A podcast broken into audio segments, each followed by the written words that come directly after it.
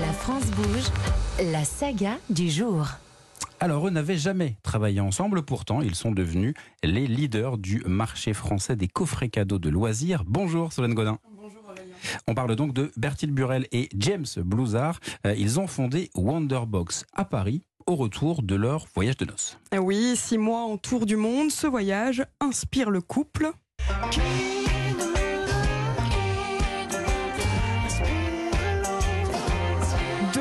Paris juste avant les fêtes de fin d'année en 2004, ils se demandent pourquoi offrir un objet à ses proches quand on peut leur offrir une expérience. Cette idée, Bertil veut la transformer en entreprise. Son mari James la rejoint rapidement. Lui est très compétent dans le domaine du tourisme. Tous les soirs, je lui pose des questions qu'il m'explique le marché, qu'il me donne des contacts. Euh, Assez rapidement, on commence à travailler un jour par semaine ensemble. Et puis après deux, trois, jusqu'au moment où on doit créer la boîte et on décide de la créer ensemble. Et donc, euh, Solène, eh bien, leur couple, euh, ça a été un, un véritable atout hein, pour euh, faire face à ces, à ces difficultés. En juillet 2006, l'entreprise est endettée. Il faut prendre une décision. Une discussion s'impose. Quand on n'a que l'amour pour vivre nos promesses sans nulle autre Le couple se donne six mois de plus pour relancer son entreprise. Bertil et James mettent tous leurs efforts et leur argent à contribution.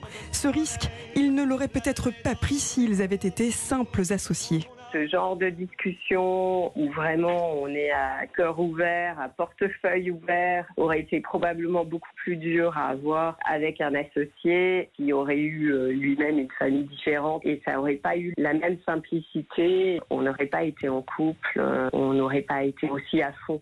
Et puis, euh, l'autre avantage du couple en, en entrepreneuriat, eh bien, c'est de pouvoir se passer le relais. Et de trouver un nouveau souffle chez son alter ego quand on s'épuise sur un dossier. Je me souviens d'une négociation où c'était euh, extrêmement compliqué. Je n'en pouvais plus. Et un matin, j'ai dit à James, euh, je te passe le truc. Et lui était euh, frais, pas énervé. Et ça permet de recommencer sereinement une discussion et, du coup aller jusqu'au bout. Travailler en couple, c'est aussi un moyen de bien communiquer. Puisque en fait, on passe euh, 24 heures sur 24 ensemble.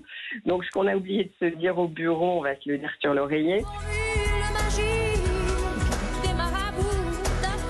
Entreprendre en couple a été leur formule magique. Elle a permis à leur bébé, Wonderbox, de devenir grand. En moins de 20 ans, cette entreprise est devenue numéro un en France dans son domaine. Elle s'est déployée dans plusieurs pays et enregistre 320 millions de chiffres d'affaires en 2022.